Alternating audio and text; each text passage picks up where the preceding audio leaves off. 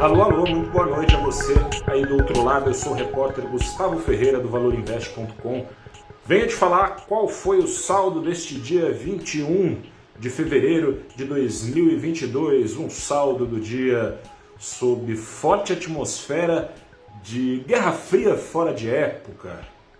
Seguinte, segue a Rússia, que não quer saber da Ucrânia participando da OTAN, segue a Rússia negando que vai invadir a Ucrânia, muito embora acabe de reconhecer a independência de unidades federativas separatistas da Ucrânia pró-Rússia.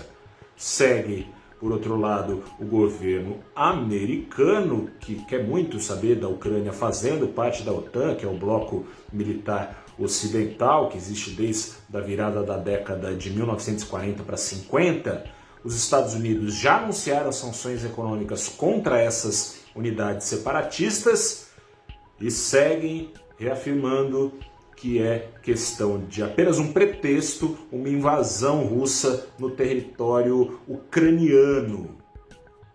Ambas as partes Estados Unidos e Rússia foram convidadas pela França a acertarem os ponteiros, ou tentarem pelo menos na próxima quinta. Ou seja, até lá é de se esperar que nada aconteça, mas tudo pode acontecer. Em meio a esse climão, não teve como as bolsas do mundo não apontarem para baixo e a do Brasil não escapou disso. Ficou até boa parte do dia no positivo. O Ibovespa cedeu nas últimas horas com esse acirramento, esse anúncio aí dessas sanções e coisa e tal. O Ibovespa fechou, eh, apesar da alta das ações da Petrobras, de 2,5%, das outras petroleiras também, com o rally do petróleo. A gente vai falar disso já já mais um pouquinho. O petróleo hoje subiu 3%, mais que isso. A altura mais alta altura mais alta é ótimo, né? Ao patamar mais alto de preços em, desde 2014, já quase 97 dólares o barril negociado lá em Londres.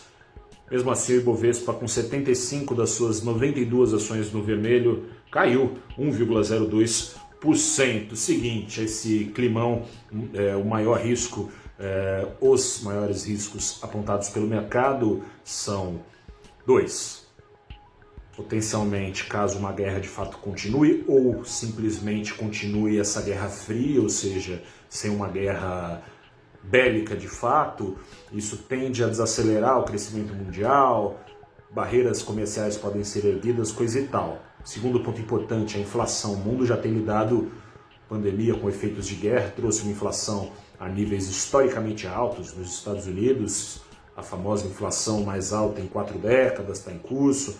No Brasil também bastante inflação, no mundo todo bastante inflação por causa dos choques de oferta, pouca oferta para muita demanda.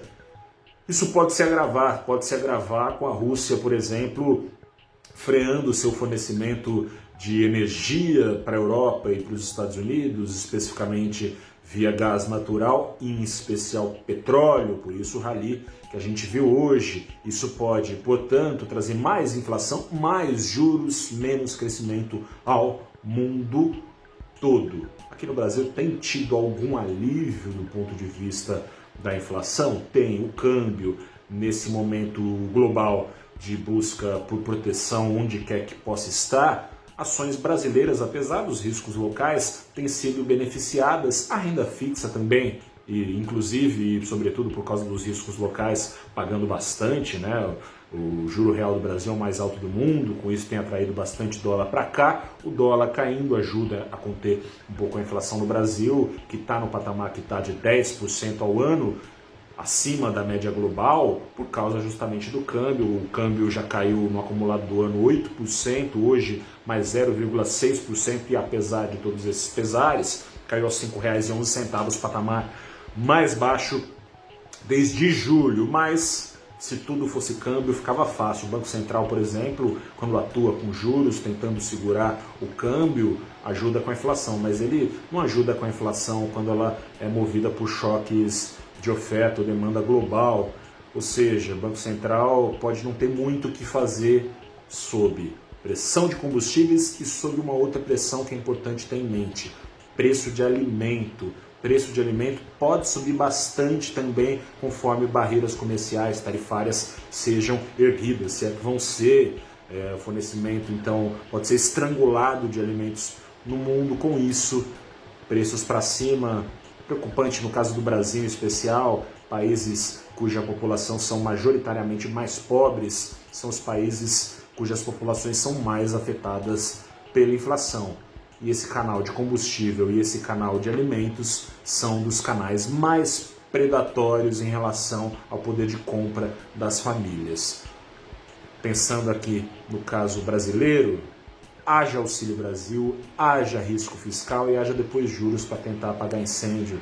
Não tem conseguido. Então a situação não é tão boa assim quanto a bolsa possa pode vir transparecer. Guerra nunca é bom. O Brasil, um país como é, as consequências econômicas podem ser sobredosadas em relação à média mundial. Vamos ficar de olho. Te convido a acompanhar o papo que eu levei com o Fernando Bresciani da do Bank Brasil e com o meu xará Gustavo Reis uh, da Macro Capital, justamente sobre esses impactos, você acessa no canal do Valor Invest no YouTube. Grande abraço, até a próxima. Amanhã a gente se fala mais. Tchau, tchau.